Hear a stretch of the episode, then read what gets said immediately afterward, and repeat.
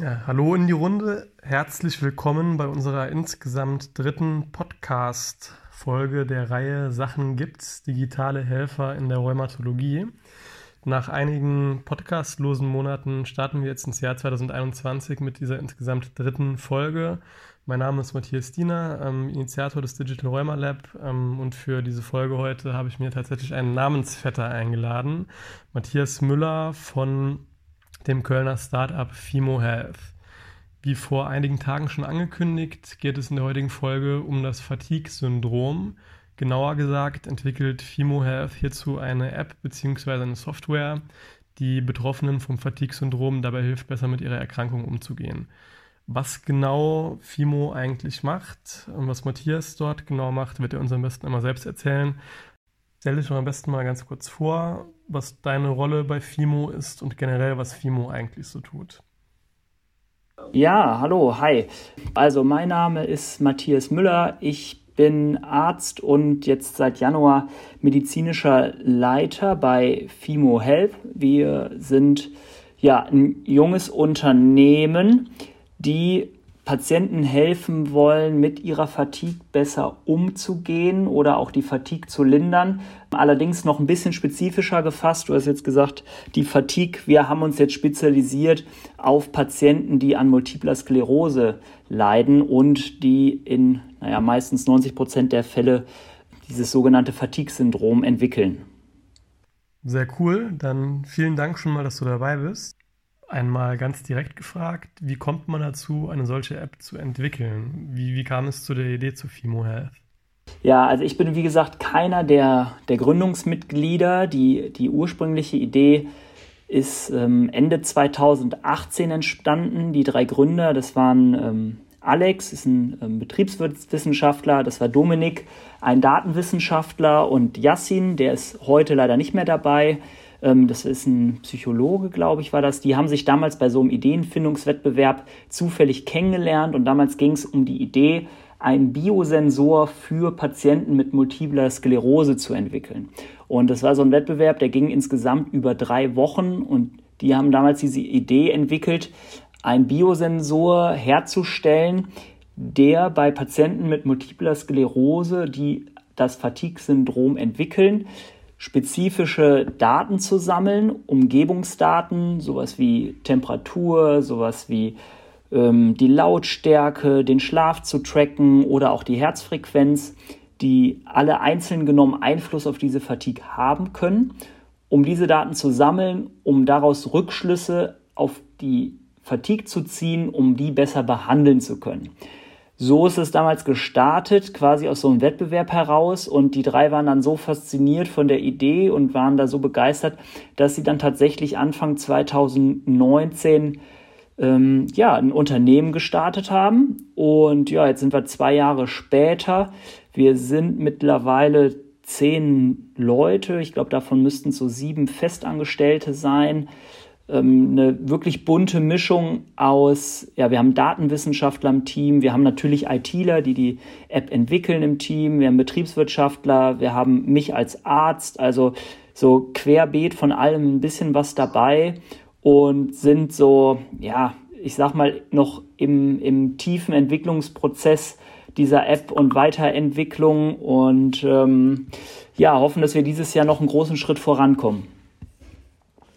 Eingangs hast du ja erwähnt, dass ihr euch im ersten Schritt auf Patienten und Patientinnen mit multipler Sklerose fokussieren wollt. Nun ist es ja aber so, dass das Fatigue-Syndrom auch bei betroffenen rheumatischen Erkrankungen sehr gehäuft auftritt. Ähm, hierzu hatten wir im Vorlauf der Folge via Social Media eine Umfrage gemacht, in deren Rahmen bei über 150 Teilnehmenden 70 Prozent angaben, von Fatigue betroffen zu sein. An dieser Stelle kam mehrfach die Frage auf, ab wann Erschöpfung denn genau krankhaft ist und zum Fatigue-Syndrom wird. Wo genau liegen denn hier die Grenzen? Ja, das ist eine, ist eine sehr interessante Frage und die ist sehr komplex. Ähm, Fatigue von der Definition her würde man sagen, eine über das physikalische Maß hinaus anhaltende kognitive, also vom Kopf her, aber auch physikalisch, also körperliche Erschöpfung, Müdigkeit oder Antriebslosigkeit. Jetzt ist natürlich die Frage, was heißt in Anführungszeichen über das physikalische Maß hinaus? Im Prinzip ist das sehr subjektiv und individuell und das Schwierige an der Fatigue, es ist nicht objektiv messbar. Das heißt, es gibt eigentlich keine, sagen wir jetzt mal, harten Werte, an denen man das misst. Es gibt äh, bestimmte Fragebögen, die da benutzt werden, um die so ein bisschen einzuordnen. Aber im Prinzip ist Fatigue eine Ausschlussdiagnose. Das heißt, ähm, man unterscheidet zum einen zwischen einer ähm, sogenannten primären Fatigue, die geht wirklich von dieser MS-Erkrankung aus, von der multiplen Sklerose, dass ähm, da bestimmte Nervenzellen geschädigt würden, werden. So ganz genau weiß man gar nicht, warum die überhaupt entsteht. Und dann gibt es die sekundäre Fatigue und das ist dann auch die Fatigue, die sozusagen Rheumapatienten betrifft. Das ist dieses Syndrom, was dann nicht von der Krankheit selbst ausgeht, sondern von beispielsweise Entzündungsprozessen, durch Stress, durch Schlafdefizit, durch körperliche Anstrengungen oder durch andere Grunderkrankungen. Mm, ja, also dementsprechend ist es schwierig zu sagen, ähm, ab wann ist es sozusagen krankhaft. Es ist ein Ausschluss. Man ist zu Grenzen, die ganze Symptomatik ähnelt auch einer depressiven Symptomatik. Das heißt, auch da haben ähm, ich kenne das vor allen Dingen jetzt aus der neurologischen Sicht, Neurologen häufig Schwierigkeiten, das wirklich abzugrenzen. Was ist jetzt hier die Antriebslosigkeit, die sozusagen durch die Fatigue in Gang gesetzt wird und was ist die Antriebslosigkeit, die eher einer depressiven Symptomatik ähnelt. Das verschwimmt sehr und es ist dann doch sehr individuell und man versucht sozusagen zuerst alles andere auszuschließen, bevor dann das Fatigue-Syndrom als Ausschlussdiagnose übrig bleibt. Okay, verstehe. Das heißt also, wenn jetzt beispielsweise PatientInnen mit rheumatischen Erkrankungen über diese oft geschilderte bleierne Müdigkeit klagen, kann das neben depressiven Symptomatiken auch auf eine krankhafte Fatigue deuten und dementsprechend auch so benannt werden, ja? Ja, genau. Das, ähm, kann, das, das kann gut sein und ich glaube, das, das Wichtige ist häufig bei der Fatigue, dass Patienten einfach wissen müssen, dass es diese Erkrankung oder dass es dieses äh, Syndrom oder diesen Symptomkomplex, wie auch immer man das definiert, dass es das gibt und dass es Teil der Erkrankung sein kann und dass man das äh, mit seinem Arzt bespricht. Was können Betroffene denn tun, um ein Stück weit Herr dieser Symptomatik oder dieses Syndroms zu werden? Im Austausch mit Betroffenen wird hier ja oft beschrieben, dass sie unter so einer Machtlosigkeit bzw. fehlenden Planbarkeit leiden, dass dieses Syndrom also von jetzt auf gleich zuschlägt und es dementsprechend extrem erschwert, den Alltag zu planen und sich auf das Ganze einzustellen. Was kann man hier empfehlen? Mhm. Also es gibt mittlerweile einige Methoden, da kommt ähm, vieles aus der kognitiven Verhaltenstherapie beispielsweise, die ähm, in Studien gezeigt haben, dass sie langfristig die Fatigue-Symptome lindern. Ähm, da gibt es ganz unterschiedliche Ansatzpunkte. Ich sag mal, ich kann es vor allen Dingen aus der Perspektive der ähm, MS-Patienten die Fatigue ähm, beschreiben. Da ist es häufig so, dass diese, dieses, diese Erschöpfung dazu führt, dass wirklich keine Aufgaben des täglichen Lebens ausgeführt werden können. Ähm, und das schränkt natürlich die Lebensqualität, zum Teil das Arbeiten, der normale soziale Umgang wird erheblich eingeschränkt. Ähm, das heißt, ein Punkt, womit man schon mal anfangen kann, ist, dass man in Anführungszeichen Struktur in seine Woche und in das komplette Leben setzt. Das heißt, man kann sich sonntags beispielsweise überleben, überlegen, welche Aufgaben stehen nächste Woche an und dass man sich bestimmte Aufgaben aufteilt, dass man sich nicht auf den Samstag den kompletten Hausputz legt, sondern sagt, ähm, ich fange mittwochs schon mal irgendwie mit der Küche an und mache donnerstags dann XY und Samstag den Rest. Das wäre so, so Aufgabenstrukturierung und Aufteilung nach der Intensität wäre so ein Ansatzpunkt. Ähm, all, ganz allgemein ist einer der Hauptpunkte Ruhepausen einlegen. Das heißt, sich selbst bewusste Pausen am Tag nehmen, wo man sich hinlegt und sich ausruht. Da weiß man mittlerweile, dass das einen erheblichen Einfluss darauf hat, dass man den Rest des Tages dann deutlich mehr Energie hat. Wenn man beispielsweise sich dreimal am Tag ähm, 20 Minuten hinlegt. So, jetzt ist das Verrückte an der Fatigue, dass die aber auf der einen Seite gelindert werden kann durch Ruhepausen und sozusagen durch Energie sammeln, aber zum anderen wird sie auch dadurch gelindert, dass man sich körperlich aktiviert. Das, da gibt es Empfehlungen, dass man zumindest so 20 bis 30 Minuten pro Tag oder jeden zweiten Tag aktiv ist. Was heißt jetzt aktiv? Das heißt jetzt nicht sich verausgaben, ähm, weil das würde zum Gegenteil führen, sondern eher so leichte Tätigkeiten, walken, wer möchte joggen, Fahrradfahren, schwimmen, also körperliche Aktivität. Ähm, was gibt's noch? Man Atemübungen, Achtsamkeitsübungen, das sind alles Teilbereiche der Fatigue, wo man mittlerweile weiß, dass sie einen positiven Effekt haben können.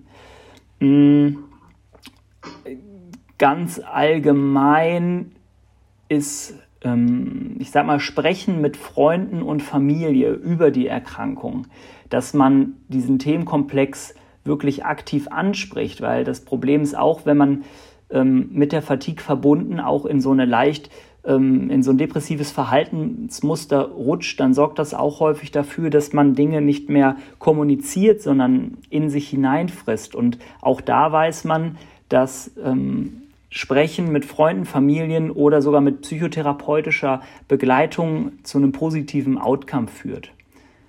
Das wären so ganz allgemeine Ratschläge, also Strukturierung, aktiv sein, aber auch bewusste Ruhepausen einlegen, sich mit der Krankheit auseinandersetzen, mit Freunden und Familie sprechen. Das wären so, ich sag mal, drei, vier Punkte, ähm, mit dem man schon mal beginnen kann. Das Ganze wird dann noch viel spezifischer, je nach Patient, aber das wird jetzt hier zu weit führen.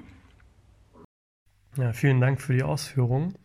Mit Blick auf die Zuhörerschaft dieses Podcasts, die ja primär aus Rheumatikerinnen und Rheumatikern besteht, gibt es hier im Vergleich zu Betroffenen, denen eine MS zugrunde liegt, Besonderheiten ähm, im Umgang mit der Fatigue, die zu erwähnen wären, oder ist das relativ gut miteinander vergleichbar in der Ausprägung?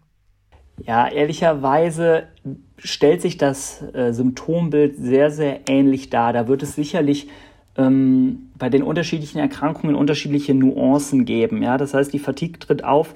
Ähm, hauptsächlich bei der MS, aber auch ähm, Rheuma, zum Beispiel bei Parkinson, bei Krebs. Da bildet natürlich jede, in Anführungszeichen, Fatigue-Gruppe nochmal eine Subgruppe, die sicherlich einige sage ich mal, Feinheiten aufweist. Ganz grundsätzlich ist es aber alles äh, vom Symptomkomplex sehr ähnlich. Soweit ich das beurteilen kann, ähm, ist es bei Rheumapatienten so, dass da das äh, Symptom des Schmerzes einen ganz anderen Stellenwert hat als jetzt bei einem MS-Patient. Der MS-Patient hat während seiner Fatigue jetzt nicht zwingend, ähm, ich sag mal, Schmerzperioden, die da eintreten, ähm, das wäre jetzt eher was, was typisch dann bei Rheuma ist, einfach natürlich durch die Grunderkrankung, durch die chronischen entzündlichen Prozesse ähm, bedingt, dass da häufiger Schmerzen auftreten und dass die in, in der Phase einer Fatigue auch dann nochmal getriggert werden können. Ähm, da wäre mein Ratschlag, da kommt es vor allen Dingen darauf an, dass die Grunderkrankung natürlich so gut es geht ich sag mal, abgedeckt ist von der, von der Basistherapie. Also, dass man da eng mit dem, mit dem Rheumatologen oder auch mit dem Hausarzt zusammenarbeitet und schaut, hm, dass die, die Basispharmakologie sozusagen bestgehend abgedeckt ist, weil das führt auch wiederum dazu, dass die Fatigue nicht ganz so stark auftritt. Ja, vielen Dank. Haben jetzt schon mal sehr, sehr viel gelernt zum Fatigue-Syndrom. Mit Hinblick auf eure App, wie genau kann denn FIMO Betroffenen sowohl von AMS als auch vielleicht von rheumatischen Erkrankungen im Umgang mit der, äh, ihrer Erkrankung und ihren Symptomen helfen und ihnen das Leben ein Stück weit leichter machen? Wie kann man sich das vorstellen? Also ich glaube, ich habe noch gar nicht so richtig erklärt, was wir eigentlich machen. Das, was wir machen, ist, wir geben den Patienten eine Smartwatch, also eine Uhr, die in der Lage ist, auch bestimmte Daten zu sammeln und die App. Und die Kombination aus beidem sammelt jetzt unterschiedliche Parameter. Warum? Weil man weiß, dass Fatigue durch unterschiedliche externe und interne Faktoren getriggert, also verstärkt wird. Dazu gehört sowas wie der Schlaf, Stress, körperliche Aktivität, Puls, die Intensität des Lichts, Temperatur, Geräuschkulisse, also eine ganze Reihe an unterschiedlichen Faktoren. Und wir versuchen sozusagen alle Daten zu sammeln und dann in Kombination mit ähm, der Eingabe von standardisierten Tests, Tests und ähm, sozusagen Tagebucheinträgen von den Patienten versuchen wir Rückschlüsse aus diesen Daten auf das Fatigue-Syndrom zu ziehen. Was bedeutet das?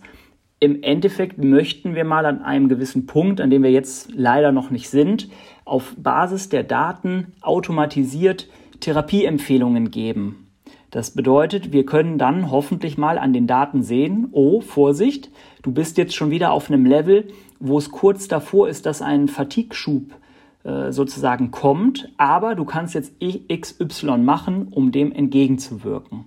Das ist sozusagen das, was wir hinwollen. Ähm, Soweit sind wir ehrlicherweise noch nicht. Wir sind jetzt gerade zwei Jahre alt. Wir, wir sind da wirklich noch in der Experimentierphase und ähm, schauen, wie man die Daten verknüpft, wie man sie auswertet, wie man Schlüsse daraus zieht. Das, was wir im Moment machen, ist vor allen Dingen diese Daten zu sammeln, aber auch dem Patienten eine Plattform sozusagen zu bieten, wo er seine A, wo er etwas über seine Erkrankung lernt. Das heißt, wir stellen viel Wissen personalisiert dem Patienten ähm, zur Verfügung. Das bedeutet, wir interagieren mit dem Patienten. Unsere App fragt ihn, hast du dich schon mal mit dem und dem Thema auseinandergesetzt? Wenn er sagt ja, kommt die nächste Frage und wenn er sagt nein, dann bekommt er Informationstexte zu dem Thema und er kriegt Anleitungen zu Übungen, beispielsweise zu Atemübungen. So, dann hat unsere App dann ein integriertes Symptomtagebuch, man hat einen Medikamentenkalender, einen Arztkalender. Das sind alles so, ich sag mal, ähm, Basiseigenschaften von so einer App, von denen man heute schon weiß, dass allein, dass der Patient ähm, sich mehr mit seiner Erkrankung auseinandersetzt und die ganzen Sachen so trackt, dass dadurch ein höheres Krankheitsverständnis entsteht und damit auch ein besserer Umgang. Ähm, ja, und was wir auch machen, ist, dass wir diese Daten sammeln und dem behandelnden Arzt, sofern es gewünscht ist, das ist natürlich, äh, das entscheidet natürlich der Patient, ähm, diese Daten dann dem, dem behandelnden Arzt zur Verfügung stellen, damit er auch wiederum seine, ähm, ja, seine Rückschlüsse auf die Erkrankung ziehen kann. Das heißt, er sieht dann zum Beispiel, er hat irgendwie vor drei Wochen ein neues Medikament verordnet und seitdem hat sich aber Parameter XY ähm, aus der Norm bewegt. Also das könnte ein Hinweis darauf sein, dass das von dem, Patient, äh, dass das von dem Medikament ausgelöst wird. Ja, das ist so ähm, ganz grob gefasst das, wie wir helfen möchten. Und das heißt, Ärztinnen und Ärzte sind also perspektivisch auch als Nutzer der App mit eingebunden und können sich über die App mit ihren Patientinnen ähm, über deren Therapieverlauf austauschen. Habe ich das richtig verstanden? Mm, jein. Es heißt eigentlich, dass man, sagen wir mal, der Patient war jetzt irgendwie ähm, Anfang Januar bei seinem Arzt und ist jetzt für Anfang Februar wieder einbestellt. Ähm, dann kann der Patient hinterher sozusagen ähm, in der App aussuchen, ich möchte einen Arztbericht ähm, erstellen. Dann kann er den Zeitraum auswählen, zum Beispiel dann jetzt Januar 2021. Und dann kann er diesen ähm, Bericht seinem Arzt äh, automatisiert schicken lassen oder sich selbst ausdrucken und dem jeweiligen Arzt in die Hand geben. Es wird äh, jetzt kein, sagen wir mal, Live-Datenübertragung an den Arzt geben. Der, der Arzt wird nicht eine App haben, mit der, mit der er sozusagen auf die Patientendaten live zugreifen kann, sondern der Patient stellt ihm aktiv die Daten sozusagen zur Verfügung. Okay. Und, und, insgesamt, das kann ich vielleicht noch dazu sagen, diese ähm, die ganzen digitalen Gesundheitsanwendungen, die sogenannten DIGAs, zu denen wir auch ähm, mal gehören möchten, die sollen im Endeffekt auch mit der neuen elektronischen Patientenakte in Kombination funktionieren. Das heißt, irgendwann, aber da ist das deutsche digitale Gesundheitssystem noch ein bisschen von entfernt, soll das mal so sein, dass der Patient seine digitale Gesundheitsakte hat und dann kann diese digitale Gesundheitsakte wiederum mit solchen digitalen Gesundheitsapplikationen verknüpft werden, sodass der Arzt dann über diese digitale Gesundheitsakte Zugriff auf spezifische Patientendaten des Patienten hat, der jeweiligen digitalen Gesundheitsanwendung. Das war jetzt ein bisschen kompliziert, aber in zwei, drei Jahren können wir uns da wahrscheinlich besser nochmal drüber unterhalten, ob das wirklich alles praktisch funktioniert hat oder nicht. Gut, das bleibt dann in der Tat abzuwarten, wie schnell sich sowas wie diese elektronische Patientenakte, über die es übrigens auch demnächst hier auf dem Channel Content geben wird, einfach durchsetzen wird. Aber es ist ja auf jeden Fall schon mal sehr potenzialträchtig und spannend, was ihr da betreibt. Was ich gerne nochmal aufgreifen würde, ähm, du hast jetzt ja schon mehrfach erwähnt, dass ihr euch aktuell auf MS-Patienten und Patientinnen fokussiert. War das von Anfang an so bei eurer Produktentwicklung oder habt ihr auch Erfahrungen mit Patienten aus anderen Krankheitsbildern? Feldern und Bildern wie eben beispielsweise rheumatischen Erkrankungen gemacht? Also als die Idee damals entstanden ist, war das ein Ideenwettbewerb, wo es tatsächlich um, ähm, Multi, äh, um Patienten mit multipler Sklerose äh, ging. Das heißt, auch auf Basis dessen ist sozusagen diese ganze Idee entstanden. Natürlich haben sich damals ähm, die Gründer auch dann mit der Fatigue allgemein auseinandergesetzt und auch mit den anderen, ähm, ich sag mal, Patientengruppen, wo die Fatigue auch noch auftritt. Ähm, aber jetzt direkten Kontakt oder dass wir, sagen wir mal, auch überlegt haben, ob man jetzt auch äh, mit der App direkt andere Patientengruppen abdecken äh, soll, haben wir nicht. Und zwar aus folgendem Grund. Es ist nun mal so, dass jede Applikation, ähm, die man jetzt Patienten zur Verfügung stellen möchte, die muss, da muss man natürlich einen Nutzen nachweisen. Ja? A, muss diese App muss dem Patienten etwas bringen, das heißt einen Gesundheitsnutzen haben, einen Wert für den Patienten haben ähm, und im besten Fall auch irgendwie noch ähm, dafür sorgen, dass das Gesundheitssystem, ich sag mal, ein Stück weit entlastet wird durch diese Digitalisierung. Aber das heißt halt auch, dass man alles durch Studien belegen muss.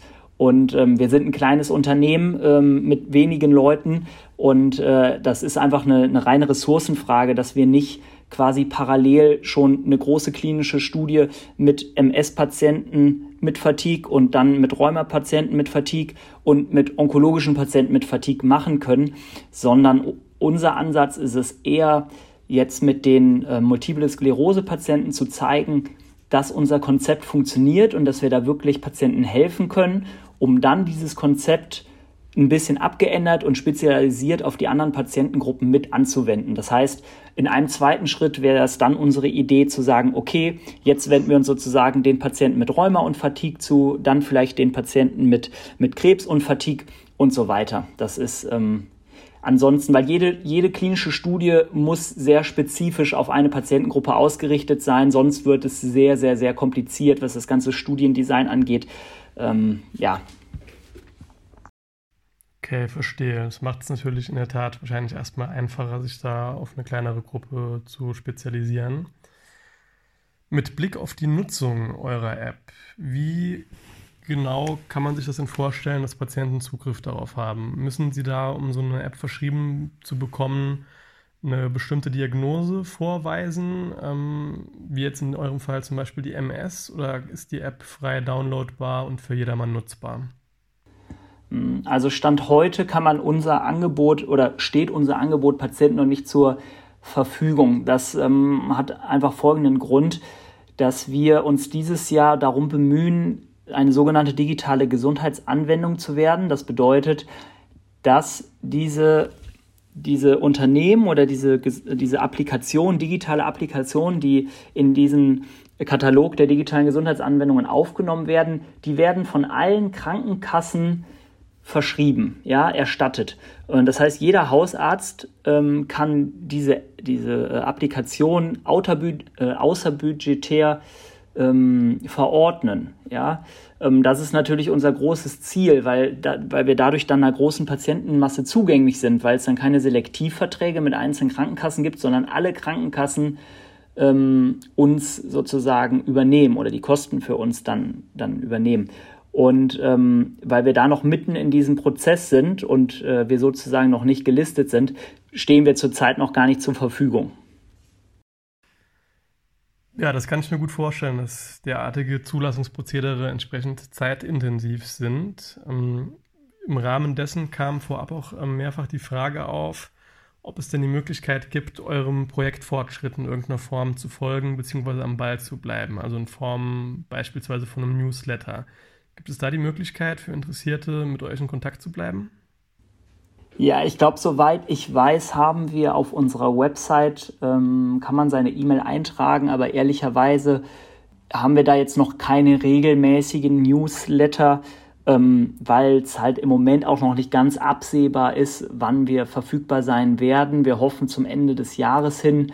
Ähm, aber deswegen haben wir da gerade noch nicht die Ressourcen, um da ganz viel Energie reinzustecken. Ansonsten werden wir aber in den nächsten Monat ähm, definitiv unsere, ich sag mal, Außenwahrnehmung versuchen zu erhöhen, indem wir dann auch auf sozialen Kanälen ein bisschen mehr vertreten sind. Soweit ich weiß, gibt es uns zumindest auf Facebook, auf Instagram noch nicht. Also da wird sich einiges tun, aber ähm, da war bisher leider der Fokus noch nicht drauf. Aber wer Interesse hat, ähm, gerne bei uns auf der Internetseite www.fimo.io mal gucken und da sonst gerne über das Kontaktformular Kontakt zu uns aufnehmen und dann schauen wir weiter. Alles klar, dann auch hier nochmal danke für die Info. Ich bin mit meinem Fragekatalog tatsächlich schon wieder durch. Ganz kurz und knapp, gibt es von deiner Seite aus denn noch was, was deiner Meinung nach angesprochen werden sollte, gerade mit Hinblick auf Patienten und Patientinnen mit rheumatischen Erkrankungen? Ich würde am Ende jetzt, ähm, ja, ich würde mal so, so abschließen, jetzt nicht ganz spezifisch, aber was wir im Moment merken oder was man generell merkt, ist, dass es mit dieser Digitalisierung des Gesundheitssystems in Deutschland, das geht alles nur ganz langsam und Stück für Stück ähm, voran. Und in vielen Bereichen schaut man dem ähm, aus Patienten, aber auch aus Ärztesicht sehr, sehr kritisch entgegen. Und ähm, ich meine, aus unserer Perspektive ähm, ist das durchaus natürlich berechtigt, aber man darf auch nicht überkritisch sein, sondern auch gerne mit ein bisschen Neugier auf, auf das, was da digital kommt, irgendwie sich drauf freuen, weil es wird viel in der Zukunft kommen und auch beispielsweise durch diesen Prozess der digitalen Gesundheitsanwendungen gibt es schon tolle Möglichkeiten, die auch alle wissenschaftlich fundiert und überprüft wurden, wie man wirklich mit wenig Aufwand Patienten helfen kann und parallel das Gesundheitssystem entlasten. Also was ich mir wünschen würde, ist, dass sich dass ich äh, Ärzte, die zuhören, aber auch Patienten einfach mal vielleicht mehr mit diesen Themen auseinandersetzen und neugierig sind und sich mal einen Artikel dazu durchlesen und ähm, ja, vielleicht anderen Menschen davon erzählen, weil nur so wird man es schaffen, dass unser Gesundheitssystem das auch in den nächsten 30, 40, 50 Jahren noch aushält, nämlich indem man das Ganze ein bisschen entschlankt und mit der Zeit geht und ähm, dass die Zukunft wird mehr oder weniger digital sein. Ja, den abschließenden Appell, den kann ich nur unterschreiben und bin auch der Meinung, dass da Offenheit und Kooperationsbereitschaft ähm, allen Parteien nur gut tun kann würde sagen, dass man in dem Sinne das Gespräch gut schließen kann. Ich bedanke mich nochmal ganz, ganz herzlich, dass du dir die Zeit genommen hast und sehr, sehr viel zum einen über die Fatigue als solche, aber auch über eure App erzählt hast. Ich wünsche euch ganz viel Erfolg bei eurem Zulassungsprozedere. Hoffe, dass man da noch sehr viel von euch hören wird. Wir bleiben im Austausch. Dir nochmal vielen Dank fürs Mitmachen und alles Gute sowohl an dich als auch an euer Team. Dankeschön, Matthias. Ja, vielen Dank, Matthias. Ähm, wir haben uns ebenfalls zu bedanken, dass du uns hier auch ein Stück weit eine Stimme gibst und dass wir über uns berichten dürfen. Und wir finden deine Initiative toll, dass du ja, so eine Initiative überhaupt ergreifst und dann auch so eng in Kontakt kommst mit Patienten, weil, wie gesagt, ich denke, dann wird die Zukunft gehen, auf solche Kanäle, über solche Wege irgendwie äh, über, auf Kontakt, zu Kontaktaustausch zu kommen. Und ja, vielen lieben Dank und dir auch alles Gute.